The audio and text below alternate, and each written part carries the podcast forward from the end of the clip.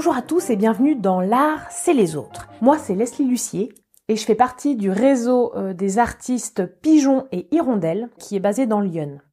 Dans ce podcast, je vais à la rencontre des acteurs du monde de l'art. Ce sont des passionnés qui vont nous aider à décrypter les milieux de l'art contemporain, pour tous ceux comme moi qui ont envie d'y évoluer.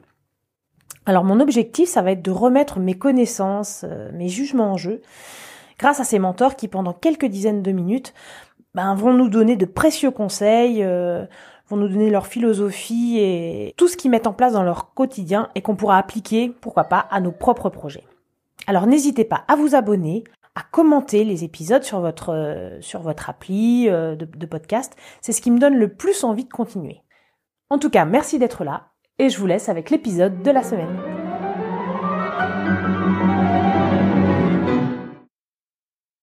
Je m'appelle Christophe Lefrançois, je suis président du comité des artistes et auteurs plasticiens et des artistes et autrices plasticiennes. Donc le CAP. Le CAP, donc voilà. On a gardé le sigle parce que euh, quand on a créé le CAP en 1996, si mes souvenirs sont bons, euh, l'intitulé c'était Comité des artistes et auteurs plasticiens dans une approche euh, traditionnelle qui prenait pas en compte la question du, du genre. Hein, c'est des choses qui sont apparues progressivement. Maintenant, on fait vraiment attention à, à la aux publications des textes. On, on, est en train de toiletter le texte des, des statuts. Enfin, il y a, il y a vraiment l'idée de, de, rééquilibrer, en sachant que il y a quand même beaucoup, beaucoup d'adhérents du CAP qui sont des adhérentes. Voilà. Donc, euh, okay. et, le bureau lui-même est plutôt composé de et le conseil d'administration est plutôt composé avec des, des femmes artistes. Du coup, tu dis qu'il y a plus de femmes. Est-ce que tu sais à peu près combien de personnes qui adhèrent au CAP? Alors, le, les adhésions réelles au CAP en ce moment doit être aux alentours de 666, c'est-à-dire c'est des gens qui ont payé. Euh, on a une, particularité, c'est que les gens ils adhèrent une fois sur deux, donc euh, on est aux alentours de, on a bien un, comment dire un fonds d'artistes autour de 2 à 2500 artistes euh, avec lesquels on qui adhèrent un an sur deux ou un an sur trois, mais qui restent euh, ouais, en contact qui, avec qui... nous. Voilà. Ouais, c'est des problèmes de revenus hein, la plupart du temps, c'est-à-dire que euh, tout le monde sait bien que le, il y a énormément d'artistes plasticiens et plasticiennes qui vivent en dessous du seuil de pauvreté. Euh, lâcher 10 euros ou 30 euros, ça, ça fait partie, ça fait partie des frais pour lesquels on n'a pas de retour direct. Voilà. Mmh. Parce que du coup, quand euh, moi je suis artiste par exemple, ouais. je veux adhérer au CAP, ouais. combien ça coûte? Alors ça va te coûter 10 euros si tu es euh, au chômage ou si tu es étudiante ou si tu es euh, avec un revenu faible. Mmh. et puis alors la déclaration se fait sur l'honneur, hein, on va pas vérifier, on demande pas l'avis d'imposition. ou alors c'est 30 euros. Voilà, pour les gens qui sont salariés. Ou alors c'est plus, on peut donner plus, il hein, n'y a, pas de, y a pas de limite bien entendu, mais on, on est sur cette fourchette-là, 10 euros ou 30 euros. Okay. Notre volonté est vraiment d'avoir de, des tarifs d'adhésion faibles pour permettre euh, aux gens d'adhérer sans que ce soit une question de, ça c'est une question de revenu parce qu'il y a certains syndicats c'est franchement cher. Et alors du coup qu'est-ce que ça va m'apporter moi d'être euh, d'être syndicat? Alors ça va ça va t'apporter à toi en tant qu'artiste euh, un accès possible à un groupe fermé du, de, du Facebook qui est qui est réservé aux adhérents. Hein, C'est-à-dire là où on a un travail interne de discussion, d'apport de conseils, euh, d'échanges autour de problèmes rencontrés. Ce sont les, les, artistes à la fois confirmés et les jeunes artistes adhérents qui peuvent trouver des solutions à ces questionnements-là. Et ça, il y a un accès également à une partie euh, du site réservée aux adhérents, où là, il y, a des, il y a un certain nombre de ressources qui sont, euh, qui sont proposées. Mmh. Autrement, on, on, organise une, une permanence téléphonique le jeudi avec une personne qui répond au téléphone euh, aux problèmes qui sont posés, en sachant que là l'adhésion peut venir après. Enfin, il a pas de, on mmh. vérifie pas si la personne qui appelle est adhérente. Hein. On va répondre à toutes les questions. Donc dès que j'ai un problème en rapport avec ma carrière artistique, ouais. Je peux appeler le jeudi au cap. Tu peux appeler le jeudi le cap, tu peux envoyer un message. Également, il y a un mail. Quand ça arrive par mail, on en discute entre nous, alors on se répartit un peu les, les tâches entre nous. Il y a des personnes qui sont très pointues sur les questions euh, de, de, des déclarations sociales et fiscales. Il y a d'autres personnes qui sont très pointues sur euh, plutôt les questions de, de destruction d'œuvres ou alors de, de problèmes avec un 1%, mmh. enfin, voilà, ou de droits d'auteur. Voilà. Est-ce qu'il y a des salariés? Comment ça se passe au CAP? Tout On n'a pas de salariés au CAP. Hein, tout est bénévole. On essaye de batailler pour avoir un financement, pour avoir un, une personne salariée. Et on, le, le, financement qu'on reçoit de la DRAC Île-de-France, c'est d'environ euh, 7000 euros. C'est ce qui est accordé euh, aux organisations syndicales. Mais ça, ça nous permet un fonctionnement interne. C'est une, c'est une subvention de fonctionnement. Hmm. Mais on n'a pas de subvention pour euh, payer quelqu'un. Donc on, on, on s'organise entre nous. Et alors, euh, je ne sais plus qui m'a dit ça. Est-ce que c'est quelqu'un qui était au CAP qui me disait que finalement, euh, si on s'inscrivait au CAP, on avait euh, un accès plus facile pour être admis en tant que jury pour les 1% artistiques En fait, pour être dans le cadre, pour être intégré dans un jury Ouais. institutionnel, il faut être dans une liste. Cette liste-là, elle est transmise au préfet, qui la retransmet à la DRAC, si je dis pas de bêtises. Et euh, sur cette liste-là ne peuvent apparaître, à notre niveau en tout cas, que des personnes qui sont dans des organisations professionnelles. Donc ça peut être le CAP, ça peut être euh, le SNSP, ça peut être, euh, euh, le, le- je sais pas, une, une organisation professionnelle de photographes. Il faut que je sois syndiqué, que je sois dans une organisation professionnelle. Voilà, absolument. Est-ce que tu en as quelques-unes? Donc tu disais Le CAP, le, est une. le CAP. Voilà, le CAP. Si tu es inscrit au CAP, Ouais. tu nous dis voilà, j'aimerais participer euh, Ouais. au fonctionnement du 1%. Nous, on te met, on te va te mettre sur les listes. Bien entendu, on cherche des gens comme euh, comme toi hein, pour Mhm. euh, pour pouvoir euh, participer à ces jurys. Cette liste-là est transmise donc euh, euh, aux personnes qui constituent les jurys, donc euh, les institutions, qui vont qui vont prendre dans la liste. Alors ça peut être euh, le CAP, ça peut être un autre syndicat, bien Mhm. sûr. hein, Il n'y a pas de voilà. Donc le CAP, c'est un syndicat, mais qui est organisé sous forme associative. Le fait d'être un syndicat euh, t'impose pas d'organisation particulière, enfin une forme juridique particulière. Ouais. D'une part, tu as le syndicat qui est déclaré à la mairie où le syndicat existe, et d'autre part, il y a la forme juridique qui peut être une association. Donc on est aussi déclaré à la préfecture. Hmm. Le, le, le- comment dire, le Medef, par exemple, c'est une association. D'accord. C'est-à-dire c'est- que moi, mon association, je pourrais très bien dire euh, l'association Pigeot et Rondelle, euh, demain, je fabrique un syndicat. Tu peux constituer un syndicat. Donc là, il faut que tu fasses des recherches nécessaires pour voir euh, comment, comment. Là, là tu as des, des règles à respecter. Ouais, mais je préfère me remettre avant. J'ai j'ai d'autres choses sur le feu, là. Autant, si tu veux, l'objet du l'objet du- d'une association est très libre, autant l'objet d'un syndicat sûr, est de, de- on est sur les intérêts communs et collectifs d'une profession.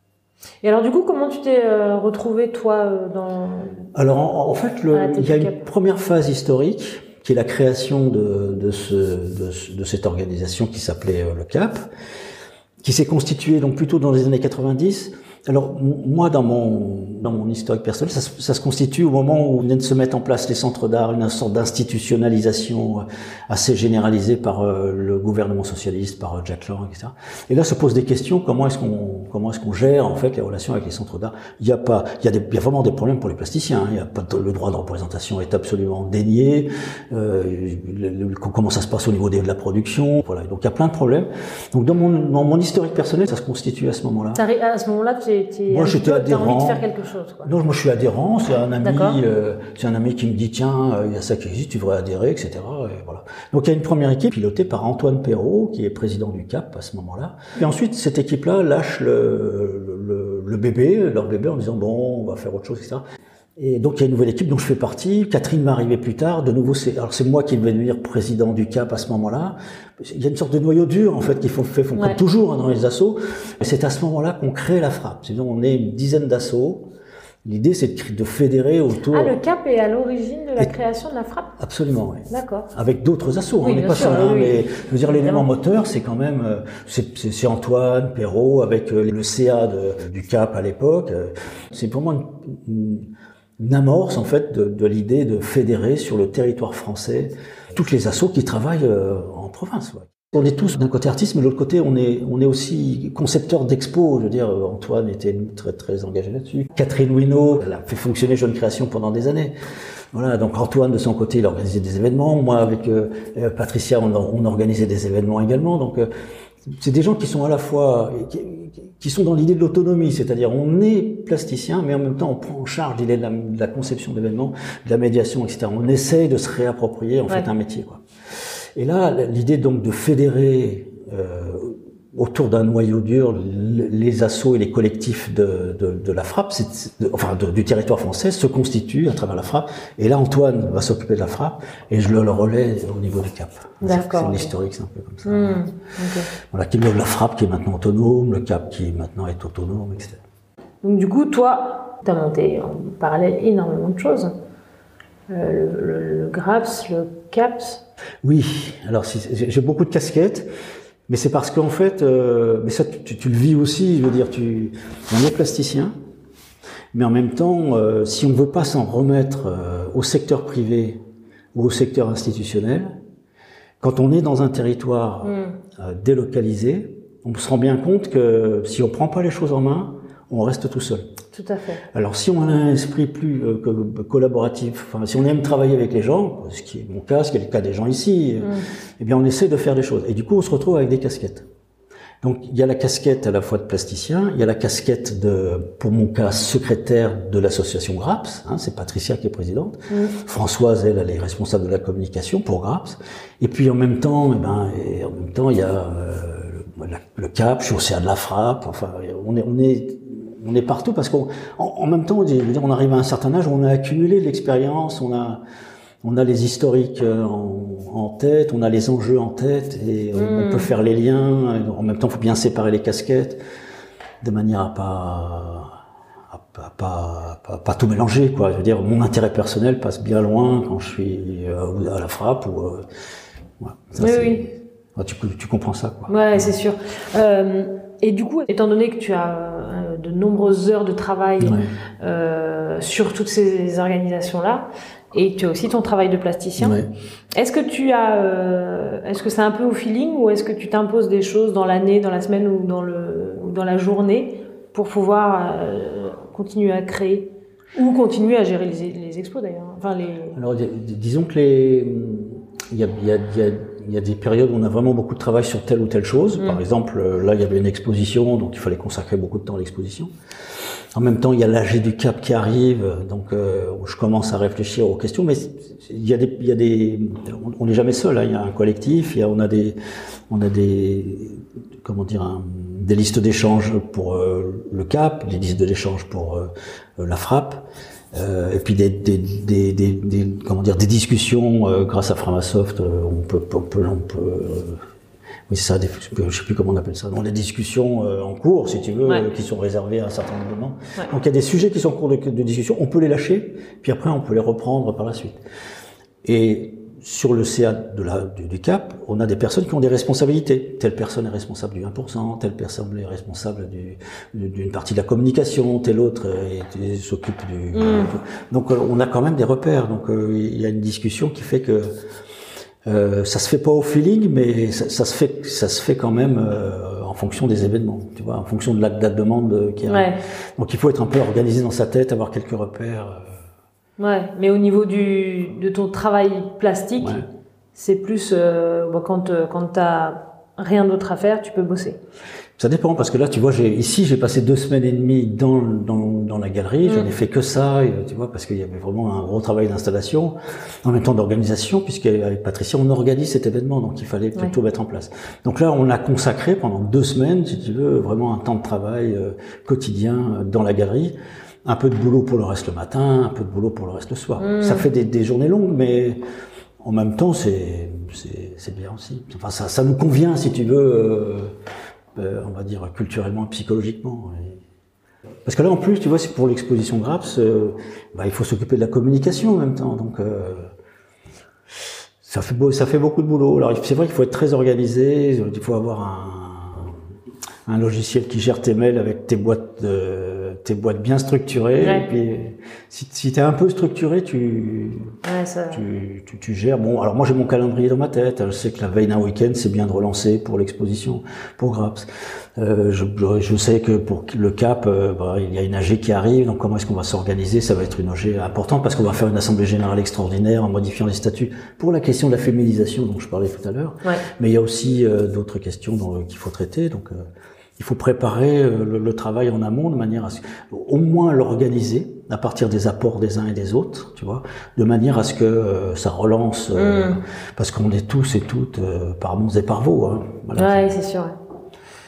Tout à l'heure, tu parlais du important artistique. J'ai cru comprendre que tu, es un expert en, dans le domaine Non, franchement non. non, mais par contre, euh, j'ai eu l'occasion de pouvoir en faire un avec euh, Catherine. C'est ça qui était intéressant. On l'a fait en commun avec Catherine, Patricia et moi. Et donc, on a une expérience commune. Donc euh, l'œuvre existe, euh, c'est la médiathèque de Guéret, ça s'appelle Fil Rouge. Et donc cette expérience-là, c'est à la fois une expérience collaborative, parce que là il y a la question comment est-ce qu'on travaille, est-ce qu'on travaille tout seul ou est-ce qu'on travaille à plusieurs? C'est une expérience qui concerne les problèmes administratifs, comment est-ce qu'on gère euh, administrativement à 1%. Et c'est aussi une situation dans laquelle on a été à, gérer concrètement la suivi d'un chantier. Hein. C'est un chantier qui s'est fait pendant un an. Et là on travaille avec une équipe qui construit un bâtiment à partir de données fournies par les architectes. Et si on n'est pas sur le terrain, euh, les fils électriques, il faut savoir où les faire passer, les, les, les, endroits où on va accrocher les choses, il faut savoir où les installer. Donc on est en collaboration avec des équipes qui travaillent au, sur le, la construction du bâtiment. Voilà. Donc euh, cette expérience-là, plus le, la question de, de la gestion de l'argent, par exemple, euh, c'est un il était à 60 et quelques mille euros. Je veux dire, il faut gérer 60 000 euros. Comment est-ce qu'on fait À 3 Comment est-ce qu'on gère la TVA Comment est-ce qu'on mmh. voilà qu'on on a balayé à peu près toutes ces questions-là concrètement. Euh, et puis, euh, avec l'aide de, de, de, Catherine, on a formulé un, un document qui permet de, de, savoir quels sont les problèmes essentiels. Alors moi, je suis, je suis enseignant et didacticien par ailleurs, donc euh, euh je, je, je, sais qu'il faut travailler sous forme de situation-problème pour que les gens apprennent des choses. Il ne faut pas parler, il ne faut pas faire d'exposé. Il faut prendre une situation concrète, et à partir d'une situation concrète, on avance dans la résolution de la situation concrète à partir des problèmes que posent les gens. Il faut faire le topo à un moment donné où la question se, présente. Parce que là, il y a une présence intellectuelle et un questionnement intellectuel. Donc, c'est ce qu'on appelle le constructivisme pédagogique. Donc, c'est des, des, des, recherches, si tu veux, en termes d'apprentissage qui, qui, montrent comment ça fonctionne. Donc, en, tu veux, en articulant à la fois les apports théoriques, les réflexions et analyses de Catherine, mon approche euh, euh, plus didactique, tu vois, on arrive en fait, euh, souvent on travaille en duo quand on peut, et on, et on, on avance comme ça dans la résolution d'un vrai problème. C'est-à-dire on choisit hein, 1%, si possible dans la région où il est posé, et on, et on dit voilà, on répond à, ce, à on répond à, ce, à, ce, à cet appel à projet. Donc là, tu parles dans le cadre d'une formation que vous pouvez donner au CAP. Ouais qui serait de comment euh, apprendre, à, enfin, apprendre à faire un 1% artistique. Voilà, comment, répondre, comment répondre à 1% artistique. C'est-à-dire, euh, dans quelles conditions le dossier est recevable. En sachant qu'il y a euh, le dossier administratif, le dossier artistique, une première étape pour la sélection du dossier, une deuxième étape dans la sélection du projet, et éventuellement la résolution du projet. Donc ça, ça, c'est quand même une procédure assez lourde. Mmh. Ça, ça prend beaucoup de temps. C'est-à-dire après, il faut faire du suivi de chantier. Voilà, donc c'est intéressant, mais en même temps, c'est un, un, métier, quoi. Ouais, bien sûr. Ouais. Et du coup, euh, il vous arrive au Cap de former des artistes? Enfin, de, il y a des sessions de formation? Alors en, fait, euh, c'est pas le Cap qui propose ça. Hein, ça, ça, peut être en fait une relation entre des gens du Cap et, du, et des gens de la Frappe, et euh, on intervient, euh, on intervient à titre personnel, c'est-à-dire, euh, tu vois, c'est pas le Cap qui est organisme de formation, c'est pas la Frappe qui est organisme de formation. Hein, faut bien bien hmm. distinguer les choses. Alors du coup, avec toutes ces expériences que tu as pu avoir, est-ce que tu aurais des conseils à donner à un artiste qui est en train de se lancer? Alors moi, mon conseil, si tu veux, un artiste qui se lance, il faut qu'il ait en tête que il a énormément de frais professionnels. Et que la meilleure des solutions, c'est de se déclarer en frais professionnels et de calculer les frais professionnels réels. Ça, c'est la meilleure des solutions. C'est Catherine qui a préparé ça, elle vient de mettre en place des tableaux où elle montre que franchement, si on fait pas ça, on est perdant. C'est lourd, mais on est perdant. Mais il faut penser que si une part, par, par exemple, nous on n'a pas d'atelier en tant que tel. Mais dans notre maison, qui est assez grande, Patricia a une pièce qui est son atelier. Moi, j'ai une pièce qui est mon atelier. Donc, le pourcentage de la surface de mon atelier, ça va correspondre au pourcentage des frais de la maison. L'eau, l'électricité, mmh. les travaux, les impôts. la taxe euh, de, pas d'habitation non, mais la taxe euh, de foncier, etc., mmh. etc. Donc, ne serait-ce que ça, sur une année, quand tu fais tes frais et que tu fais le pourcentage, plus le pourcentage du téléphone, plus le pourcentage de, de, tes envois postaux, etc., de ton automobile, etc. Franchement, ça fait des frais importants. Parce que quand c'est au réel simplifié, on estime que c'est 15%, c'est ça? Je n'ai plus les chiffres dans ta tête, mais il y a une estimation qui est faite, mais qui ne correspond pas à la réalité. Oui, oui, oui tout à fait. Que, et même si tu loues un atelier, tu as une location. Pendant longtemps, j'ai loué un atelier. Je veux dire, la location d'atelier, c'était pas rien quand même. Tu vois.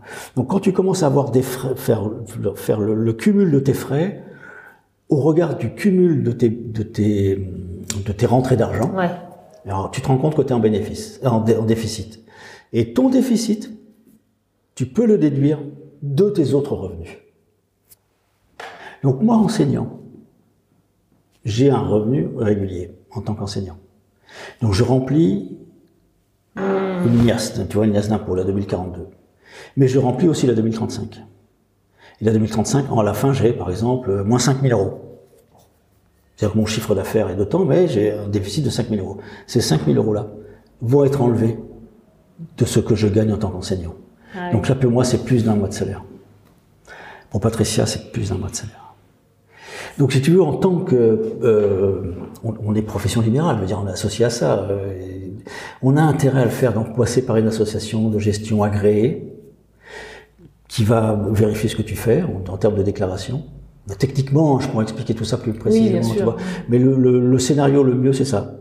Association de gestion agréée, auprès de laquelle tu, tu déposes en fait ta comptabilité. Alors soit tu la délègues, soit tu la fais toi-même. Et ensuite, à la fin, tu as, un déficit ou un bénéfice qui est validé par ton association de gestion agréée, qui transmet ça aux impôts. Les impôts ne s'en occupent plus. Hein. Est-ce que tu peux me dire combien ça coûte?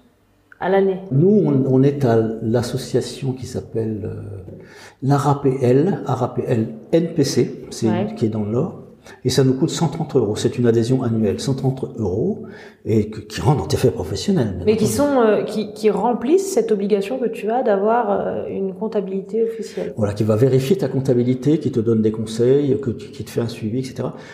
Nous, la forme, la forme qu'on a choisie, tu, tu, ils ont un outil de, de, de comment dire, de, de remplissage autonome. C'est-à-dire, tu remplis, tu donnes tes informations en ligne, et puis ça te calcule. Il y a un outil automatique, quoi, en ligne, si tu veux, parce qu'on fait soi-même. C'est assez bien structuré. À la fin, tu as, tu as ton déficit, etc., ou ton bénéfice, et puis hop, tu balances ça à la RAPL, qui après c'est balancé aux impôts. Enfin, tu vois, c'est assez, assez, très bien structuré. Mais tu, tu peux aussi envoyer tes factures la rappellent, mais du coup, elle va, ça va te coûter plus cher. Mmh, oui, donc c'est eux qui font la, c'est eux qui font la gestion. D'accord. Alors moi, dans ma tête, euh, de, de, ce que je me souviens de mes cours de gestion, c'était au moins 1000 euros ce genre de choses euh, à l'année. Avec euh, Catherine, on est sur des logiques de, on mmh. recherche des solutions qui sont adaptées. Donc, quand tu les ARAPL, il y en a à peu près dans toutes les régions, c'est pas forcément les mêmes forfaits. Ok, non, mais en tout cas, c'est bien, c'est bon à savoir parce que disons que la question se pose différemment quand euh, c'est 1000 euros et que tu gagnes, euh, tu vois, dans, quand tu te lances euh, les premières années, tu fais pas tout de suite 10 000, quoi. Puis il y a des choses à savoir. Tu peux pas faire ta comptabilité avec un, tableur Excel ou un tableur comme tu veux. C'est pas possible, ça. C'est eux qui te donnent les fiches pas le Tu n'as pas le droit de le faire. Tu es obligé d'utiliser un, un, logiciel de gestion. Donc là, il faut que tu achètes le logiciel. Donc ça va te coûter 150 euros. Donc c'est un frais, c'est des frais si tu veux, au départ, qui sont. D'accord. Euh, tu vois, il y, a un, il y a un investissement à faire en sachant que sur les années qui suivent, franchement, tu vas, tu vas récupérer ton argent. Si tu as d'autres revenus. Hein, après, si oui, c'est ça. Voilà. Si tu as d'autres revenus. Alors en plus, si tu es, si es en couple, tu vois, si le, les revenus sont, sont agrégés, je veux dire, ça impacte l'imposition du couple. Dans le bon sens. Ouais. Et mon conseil, c'est de ne pas avoir de bénéfices, bien entendu. Donc ça, on peut, quand on gagne si peu d'argent, tu vois, quand on a un petit peu de bénéfices, bon, faut investir dans les matériels de manière à, faut se dire, faut pas que je sois en bénéfice, je vais être, je vais être imposé dessus. Hmm. Moi, j'ai pas une formation école d'art, j'ai une formation université. Donc ça, la question de la professionnalisation, la professionnalisation à l'université, c'est, c'est, en gros, c'est devenir euh, maître de conf, quoi, hein, c'est ça. Oui. Maître de conf puis prof d'université, si tu, si, si tu Mais il n'y a pas de formation professionnelle en tant que telle, hormis des certaines UV, comme on disait à l'époque, qui permettaient de, de faire de l'apprentissage professionnel, mais pas sur les questions de, de déclaration, d'imposition, etc. D'ailleurs, les profs de fac n'y connaissaient rien du tout. Hein. Hmm. Il y avait pas mal de profs d'école de beaux-arts qui n'y connaissaient rien du tout, hein, d'ailleurs aussi. Tu peux aussi, me semble-t-il, faire des déclarations de revenus euh, dans ta 2042 en tant que salarié, dans le formulaire 2042 en tant que salarié, en des revenus un peu exceptionnels, tu vois. Donc peut-être qu'ils peuvent faire ça. Tu as le droit jusqu'à. Mais... Alors de mémoire, tu as le droit de, de, le faire trois jours par an. De, pendant trois jours, ça peut, ça peut correspondre à, à, une, une, journée d'expo ou bien à un, un, un, une brocante. Ou, euh, mais récemment, là, une personne a vendu pour son expo donc euh, de fin d'année en, école d'art, euh, qui, a, vendu une, pièce à 25 000 euros. Et euh, la prof de gestion a appelé le centre des impôts et qui ont dit que même à 25 000 euros, ça pouvait être considéré comme une Alors par contre, il va avoir une crête dans ses revenus. Et, et, quand tu es auteur plasticien, tu as la possibilité d'étaler sur 5 ans, uniquement si tu es déclaré. Ah oui? Oui. Ah, c'est bon à savoir ça. C'est bon à savoir, c'est réservé pour les sportifs et les, et les artistes et auteurs. Quand tu as une crête, tu vends une œuvre ou deux œuvres importantes, en fait, tu peux étaler tes revenus sur 3 ou 5 ans. 25 000 euros étalés sur 5 ans, ça, ça baisse du coup, si tu veux, ça écrète plus. Oui. ça, ça, permet de... Donc ça, il faut regarder, c'est sur le site du CAP également, c'est quelque chose qui nous est réservé. Mais il faut être déclaré. Ouais. T'es pas déclaré... Euh, donc nous, ça nous était arrivé pour cette histoire de 20% avec euh, Catherine, avec... Euh... Ouais. Voilà, donc on avait des revenus normaux, puis ça montait d'un coup. Donc là, qu'est-ce qu'ils font les impôts? Ouais, ils, coupent. Ils coupent, ouais, ils prennent un maximum. Si tu étales, ils prennent beaucoup moins. Donc on a franchement intérêt à être déclaré. C'est lourd à gérer. Mais en même temps, il faut, il faut bien penser que, enfin, moi, je veux dire, c'est mon côté citoyen. Hein. Je, gagne de l'argent, euh, je profite des routes, je profite de, de l'hôpital, je profite euh, de l'école, de l'université. Je, en gros, je paye pas grand-chose, euh, mais ça, c'est, l'argent qu'on met en mm. commun. Donc, je reçois de l'argent sur une vente d'œuvres ou, bah, il y a une part qui revient, qui revient au, commun. Mm. Mais d'ailleurs, tu parlais, là, je voulais te poser une question, je ne te l'ai pas posée tout à l'heure euh, en parlant du 1% artistique. Est-ce que tu connaissais quelqu'un euh, Est-ce que tu étais allé te renseigner sur les gens qui recevaient ton dossier? Non, pas spécialement. Non, non. Si tu veux, c'était une époque avec Catherine ou et Patricia où on travaillait à trois, bien travailler à plusieurs. Bon, c'est toujours la mm. même chose. Hein. Et donc, on faisait des dossiers assez systématiquement sur les objets qui nous intéressaient. Par exemple, un, tu dois un appel d'offres à, 3, à 30 000 euros, à 3, c'est pas très intéressant. Un, un, un appel d'offres à 500 000 euros euh, ou 600 000 euros, il y en a sur des très grosses constructions. Là, en gros, on, on, les fait, si tu veux un peu, mais on sait que les, les gros poissons sont, sont présents. Hein, tu veux dire les, les, les artistes institutionnels. Donc euh, là, tu es en concurrence avec des artistes qui ont une reconnaissance forte, donc euh, la concurrence est sévère. Alors nous, on choisit entre, tu vois, 50 000 et puis 120 000 euros, 150 000, 200 000, ça c'est bien. C'est un, un, peu notre créneau. Par contre, on a les, les concurrents, ce sont les artistes locaux. Tu vois, c'est-à-dire les artistes locaux sont soutenus parce que dans le comité 1%, tu as les représentants des personnes qui commandent, et puis tu as la DRAC, et puis tu as les organisations professionnelles, et puis tu as, tu as ce qu'on appelle des personnalités qualifiées. Alors tout ce monde-là euh, discute, bataille euh, pour essayer d'imposer euh, leur truc, quoi. Hmm. Voilà, donc ça, on s'est dit. Alors bien entendu, nous on est tombé sur un comité de gens qui, des organisations pro nous connaissaient, donc c'est vrai qu'ils nous ont plutôt soutenus. Voilà, donc ça, en fait, ça s'est passé comme ça. Nous, on l'a appris après, mais ça s'est passé comme ça. Ah oui, d'accord, ok. si tu veux, le, ton travail artistique, il est une première fois sélectionné, alors là, on bataille sur ces modalités-là, c'est-à-dire si c'est le conseiller aux arts plastiques qui fait les présélections, nous on dit mais ça c'est pas possible. C'est-à-dire tout le comité doit pouvoir tous les dossiers. Parce que le, conseiller ou la conseillère plastique, euh, elle va choisir en fonction de ses critères institutionnels, mais il y a d'autres critères quand même. Exact. Donc on bataille pour que tous les dossiers soient présents à la première réunion, et puis dans la première réunion, on choisit, chacun bataille sur qu'est-ce qu'on va garder, comme première sélection. Euh, qui est-ce qu'on va appeler À qui on va dire, bon, envoyer un dossier, envoyer un projet. Tous les dossiers sont pas forcément vus euh, en fonction des comités 1%. Alors, c'est simplement une proposition qui est faite. C'est-à-dire que le, commanditaire peut dire, ça m'intéresse pas, je laisse tomber. Oui. Mais en même temps, il a, il a enfin, normalement, il a une obligation légale de mettre 1% de son.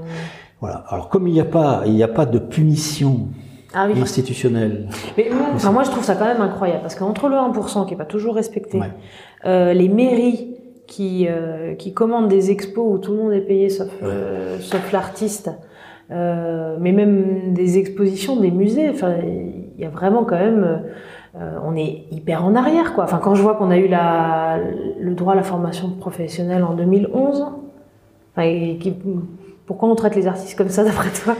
Ben C'est parce qu'on est, on est faible. On est collectivement faible. Quand tu regardes les musiciens, les musiciens sont autrement organisés. C'est-à-dire que leurs organisations professionnelles sont puissantes. Tu, tu regardes, euh, je sais pas, les écrivains, quand tu, tu vois, il y a, y a, un problème d'organisation interne. Donc si tu n'existes pas sur le plan de la représentativité, tu, tu n'existes pas. Donc ils font ce qu'ils veulent. Étant donné qu'en plus on, bon, tu connais l'expression bête comme un peintre je la connaissais pas. pas voilà, c'est 19e, 20e. Donc il y a un moment donné, si tu veux, les artistes se sont dit, euh, tu vois, c'est un peu la question, c'est-à-dire on n'est pas considéré comme des intellectuels. Mm. Ben, c'est pas vrai en fait. Euh. Mais si tu veux, le fait de nous mettre dans cette catégorie-là, de nous infantiliser, ça sert en fait l'institution. Ça sert l'institution et ça sert ça sert euh, les histoires de 1%. Nous, le 95, c'est le 0%, on appelle ça le 0%, parce qu'il ne se passe rien. Alors que c'est un investissement, je veux dire, il faut le penser en termes d'investissement. Tu vois. Mm. donc il y a un certain nombre de coins où c'est franchement pris en charge. Et puis d'autres, ça, ça dépend des élus, de la DRAC, de la présence des organisations professionnelles qui bataillent, etc. Donc c'est un, un, un, groupe de travail en ce moment au ministère, auquel participe d'ailleurs Catherine, la FAP, enfin il y a un certain nombre de gens qui bossent là-dessus en disant comment est-ce qu'on fait avancer la question du 1%. Hmm. Parce qu'il y a quand même des choses qui sont mises en place, quoi. Donc là, on a parlé du 1%, euh, bah, les, formations professionnelles, bon, ça existe euh, officiellement, mais enfin, tout le monde n'y a pas accès, quoi. Mais il y a aussi les ateliers d'artistes. Les ateliers d'artistes, euh, il y en a plus qui sont construits depuis belle lurette. Et en même temps, on sait bien que économiquement, quand un territoire est un haut lieu artistique, c'est un haut lieu économique aussi, quoi. Alors bon. Ah bah, on va appeler ça l'industrie culturelle, si tu veux, en général. La, culture rapporte plus que l'industrie automobile en France. Ah oui? Ah, On a les chiffres là-dessus. Non, franchement, c'est une sorte de déni de la création économique euh, réelle euh, faite par le, secteur culturel. C'est très important et comme en plus on, on sort, on s'oriente vers une, une, économie, en France en particulier, une économie culturelle très très développée, à la fois patrimoniale mmh. mais en même temps euh, culturelle. Dire le, le, patrimoine de demain, c'est la culture d'aujourd'hui. Donc s'il n'y a pas d'investissement sur le 1%, sur des lieux de tu vois de création, de recherche et d'investissement c'est mal pensé, quoi. On ne peut pas être que sur l'automobile ou sur l'industrie. C'est bien, hein, je veux dire, c'est d'autres secteurs, mais investir dans l'éducation, la culture, euh, l'hôpital, et puis, et puis l'éducation, c'est quand même les piliers, euh, les piliers communs qui mm. permettent à une nation bah, de, de, créer son, son lendemain, quoi. Et là-dessus, sur la culture, il y a un vrai problème, quoi. Il y a un vrai problème. Ne pas payer les, ne pas, alors, Ressler est monté au créneau cette année, hein, en disant euh, on peut pas continuer à faire des expositions où les, les, artistes plasticiens travaillent gratuitement. Il y a certains artistes se soulèvent aussi, j'ai vu. Ouais, ouais, ouais. alors il serait temps parce que ça fait comme... quand on parlait de ça dans le cadre du congrès interprofessionnel d'art contemporain fin des années 90, euh, le CIPAC rigolait hein, quand on disait ça au pays des artistes. Je le répète pour le, tu vois, pour l'enregistrement, mais il rigolait. Donc euh, ça, ça commence à bouger, c'est-à-dire que la seule personne qui n'était pas payée dans un, en gros, un centre d'art, hein, c'était l'artiste. c'est un problème, quoi. Hmm. Dans ces années-là. Alors, ça bouge, c'est bien. Les musées, c'est pareil. Hein, des expositions dans les musées. Une, alors, une, anecdote, mais à plusieurs reprises, je suis allé voir la municipalité d'Auvers-sur-Oise en disant euh, il y a un droit de présentation, vous faites des événements publics, donc il faudrait mettre en place le droit de présentation. Et donc, le, le si tu veux, l'argument euh, qui m'était donné pour euh, dire bah non on le fait pas mais c'est que bah ils, le font pas euh, les fracs le fait le fait pas les musées euh, ne le font mm. pas à côté dans les centres ils le font pas pourquoi nous on devrait le faire? Donc il y a un effet de modélisation qui est important sur le plan institutionnel donc ils commencent à réfléchir hein. on voit bien que ça circule dans les fracs dans les il donne l'aumône hein, quand même, c'est une aumône, hein, que ça couvre même pas les frais de déplacement. Mm. Mais quand on voit qu'il il commence à réfléchir à la question, l'idée ce serait de créer une ligne budgétaire, euh, droit de présentation des artistes. Euh, oui. Au minimum ça. Jacques Lang l'a imposé. Il y, a, il y, a, deux lignes budgétaires, c'est pas important dans les centres d'art je dis ça comme ça de mémoire, mais un, c'est le soutien à la création, donc là, ils sont dans leur, dans leur affaire, et l'autre, c'est la diffusion auprès des publics, hein, c'est ce qu'ils vérifient auprès euh, de la DRAC au, niveau de l'usage de l'argent. Mais il n'y a pas de ligne budgétaire, euh, paiement des artistes, paiement des droits de présentation, c'est-à-dire appliquer la loi de 1957 sur les droits d'auteur, sur le code de la propriété intellectuelle. Ils le savent parfaitement. Il y a des rapports qui ont été faits par des, par des experts de, du ministère, hein, et ils sont cachés. Nous, on les a, mais ils sont cachés, ils n'ont jamais été publiés là-dessus. Parce que d'après toi, euh, combien un artiste devrait être, euh, enfin d'après toi, d'après cette loi d'ailleurs, et euh, d'après ton expérience, combien un artiste devrait être payé pour une exposition? Alors là, c'est un débat en cours. Ouais. Hein, c'est un débat en cours. C'est-à-dire qu'on va relancer, c'est un de nos sujets de discussion qu'on a au sein du CAP, mais aussi de la frappe IDF, c'est un regroupement des assauts de la frappe sur l'île de France. On va réfléchir à une grille, c'est-à-dire on va essayer d'établir une grille en, en, regardant ce qui se passe ailleurs. Hmm. Au Canada, ils ont des grilles précises. Ah oui? Absolument. En, en, lien avec le temps de présentation, la surface de l'œuvre, si c'est une exposition collective ou personnelle, etc. Parce que les artistes canadiens ont la possibilité de prendre en charge la gestion de certains lieux. Voilà, donc il y a un certain nombre de pays qui, qui mettent en place des grilles. Donc l'idée, c'est de travailler sur une grille qui, pour nous, serait euh, qui correspondrait à nos attentes, en sachant qu'il euh, faut voir ce qui se passe au niveau des, des, autres organisations qui représentent des artistes, les, les sociétés de droits d'auteur, par exemple, qui ont d'autres grilles. Voilà. Donc là, on va travailler là-dessus de manière à avoir un, une grille modèle. Voilà, on vise ça. Tu vois, c'est une exposition personnelle, de temps en temps, c'est tant la semaine, en fonction du nombre d'heures. Parce que c'est compliqué quand même. Tu mets une toile, tu fais une installation, tu fais, Oui, euh, tu sûr, mets ouais. 10 toiles, tu mets euh, de- de- 10 mini c'est- c'est très, très variable. Donc, il faut quand même bien réfléchir avec des critères. Ouais. Comme le font les musiciens, hein, ils ont des grilles là-dessus. Donc, il y a les droits, ils ont leurs droits de présentation à eux, c'est-à-dire le fait de faire une, une intervention. Ouais. Ils ont leurs frais de déplacement, ils ont ils- ils- de- c'est tout, tout est assez précisé. Donc il faut construire un outil qui permettra aux plasticiens de dire bah voilà, je vise ça. Même si la municipalité dit on n'a pas l'argent ou le fera, etc. Mais il faut viser, ça des objectifs à terme. Quoi. Il y a, je crois que c'est l'Irlande qui vient de mettre en place un, une année payée pour les jeunes artistes sortant des écoles d'art. Faut vérifier, mais je crois que c'est l'Irlande ou l'Écosse. C'est du, Ouais. C'est-à-dire l'idée, tu sors d'une école d'art en tant que jeune artiste, t'as pas de revenus, je veux dire, tu débutes. Ben, pendant un an, tu reçois un salaire, D'accord. quoi que tu fasses. On est sur d'autres logiques. Tu vois, est-ce qu'on pourrait imaginer ça en France?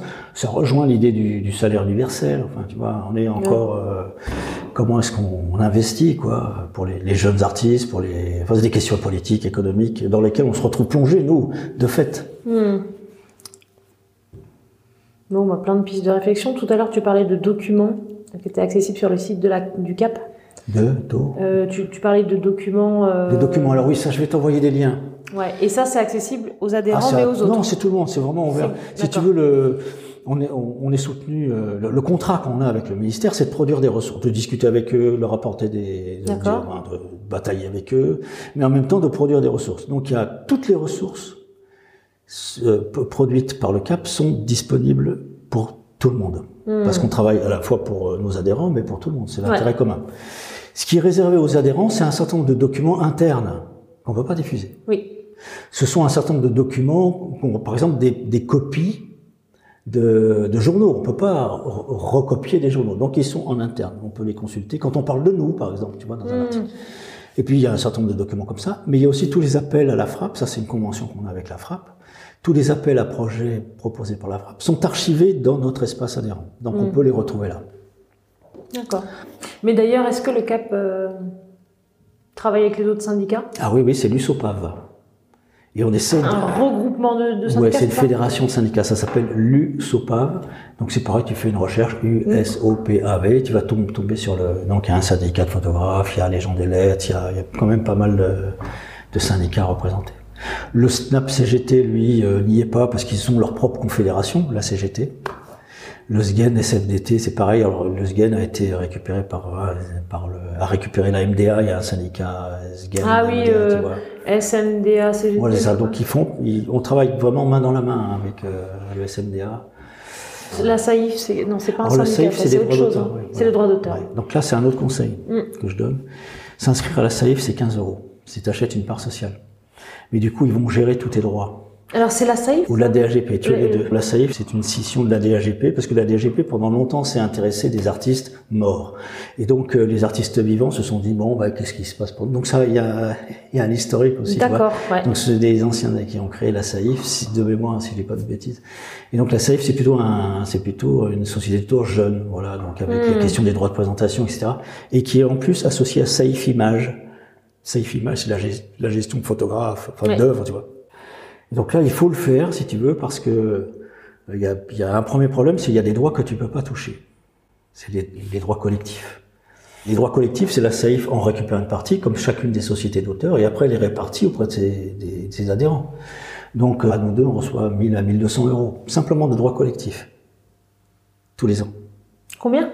1000 à 1200 euros de droits collectifs. Donc c'est-à-dire de... À, à nous deux de représentation de votre travail C'est oui, c'est par exemple le fait d'être présent. Euh, il faut que tu fasses des déclarations. Donc, tu as un article, tu as une photo, tu as un texte, tu as les sites, tu as... Euh, voilà, donc là, tous les ans, tu fais des déclarations en disant, voilà... C'est passé là, là, là et là. Ça s'est passé là et là. Tu donnes les références. Donc c'est tes œuvres qui sont qui sont qui passent dans le commun, quoi. Tu vois, qui sont. Il n'y a pas de rétribution euh, là-dessus, mais ça existe dans l'espace commun. Donc ça veut dire que pour 15 euros à la SAIF ou euh, certainement à peu près pareil à, la DAGP, peux récupérer jusqu'à 600. Enfin, en tout cas, toi, tu peux récupérer jusqu'à 600 euros euh, rien qu'avec euh, les publications qu'il y a eu des photos de tes travaux. Oui, puis des, droits collectifs. C'était les droits collectifs. Par exemple, quand tu achètes un, un, téléphone portable, tu as, une mémoire dedans. Ouais. Toutes les mémoires sont taxées, avec un tout petit pourcentage. Parce que sur, dans cette mémoire de masse, tu vas stocker des œuvres des photos, de la musique, etc. Donc là, cette petite taxe-là, multipliée par les ordinateurs, les smartphones, enfin tous les objets qui stockent de, tu vois, de l'information, mmh. cette taxe-là, c'est, ce sont, c'est des droits collectifs, c'est reversé euh, à la SAIF, à la DAGP, etc. Donc, tu vois, ça fait pas, ça c'est pour la formation continue. Mais tu as aussi euh, d'autres euh, ressources, par exemple, taxer les GAFA, taxer les GAFA, ça va aller où l'argent? Société d'auteurs, en moins pour partie. Et ça se redistribue comment? Ben, Ça se redistribue aux gens qui sont adhérents dans les sociétés d'auteurs, mais aussi, c'est, si tu veux, c'est réparti en, fonction, je vais dire, de la surface de l'artiste. C'est-à-dire, si un artiste a fait une exposition par an, il n'a pas de représentativité comme celle d'un artiste ou d'une artiste qui expose institutionnellement avec beaucoup de publications, mmh. etc. Tu vois. Donc il y a des calculs qui sont faits, il doit y avoir un algorithme que je connais pas, mais si tu veux, nous on, récupère tous les ans de l'argent qu'on appelle des droits collectifs. Voilà. Donc ça c'est la première raison. La deuxième raison, c'est que en cas de difficulté, si tu veux, tu peux t'adresser à la société d'auteur qui a son propre service juridique. Tu peux t'adresser à ta société d'auteur pour établir des contrats. Tu peux déléguer à ta Pour les 15 euros annuels. Voilà. Tu peux bah, c'est une part sociale, tu vois. Tu peux en acheter plus, hein, mais le minimum c'est une part sociale. Tu peux, euh, tu peux, euh, euh, comment dire, leur déléguer la totalité de la gestion des droits. D'accord. Voilà, donc ça il faut le faire. Et puis ça, il faut penser aux ayants droit. dire, il t'arrive un problème, il faut penser aux ayants droit quand même. Ok. Voilà, donc c'est les deux conseils, c'est ça. Donc, Société d'auteur euh, se mettre aux frais réels. Se mettre aux frais réels et s'enregistrer à la SAIF. Et, au CAP, évidemment. Et bien entendu, une organisation professionnelle. Le CAP vous accueille. bon, bah écoute, merci beaucoup. Est-ce que tu as quelque chose à rajouter? Euh, bah, venez au Cap et puis voilà donc on, on est vieillissant, va falloir bientôt qu'on passe le relais. Donc ah, euh, il y a des clins d'œil de part et d'autre. ouais, bah ça c'est c'est un des problèmes qu'on a avec Catherine. Hein, tu vois, on a bon, moi j'ai 62, on a beaucoup d'expérience, on fait beaucoup de choses. Et en même temps, il faut nous rejoindre puis euh, participer à des réunions si on peut, essayer d'être dans des comités 1%, essayer de voir ce qui se passe au niveau des sauts d'avis, enfin hmm. voilà, de manière à s'impliquer personnellement et puis porter une, parole collective parce que quand on dire tout seul, tout seul, euh, voilà, on avance peut-être plus vite, mais à plusieurs, on va plus loin. Ça, c'est le slogan. C'est l'adage, oui. l'adage, voilà. Et puis on est, on, on est vraiment traité comme, euh, on est infantilisé. Ça, là, c'est vraiment insupportable parce qu'on travaille trop seul, quoi. Donc euh, les institutionnels en profitent. Très bien. Ben, merci beaucoup. Je t'en prie. Merci beaucoup d'avoir écouté cet épisode jusqu'au bout. On se retrouve euh, la semaine prochaine et d'ici là, si l'interview vous a plu, n'hésitez pas à le dire, à l'interviewer euh, dans ses réseaux sociaux. Je vais mettre les liens en description. Ça lui fera super plaisir. Ça permet de faire savoir que l'art, c'est les autres, est écouté. Et puis vous-même, n'hésitez pas à me laisser des commentaires, à faire des feedbacks, c'est hyper important pour moi. À proposer des invités aussi, ou des sujets qui vous intéressent. Et puis je ferai mon possible pour, euh, pour vous répondre et échanger avec vous. Si vous êtes artiste et que vous avez envie de nous rejoindre euh, dans le collectif euh, Pigeon et Hirondelle, n'hésitez pas à nous laisser un message sur Instagram ou sur Facebook. Donc pigeon.hirondelle le tout au pluriel, ou bien sur notre site www.pigeon-hirondelle.fr. On sera super content euh, d'en parler avec vous, de vous présenter toutes nos actions et pourquoi pas de vous compter parmi nous.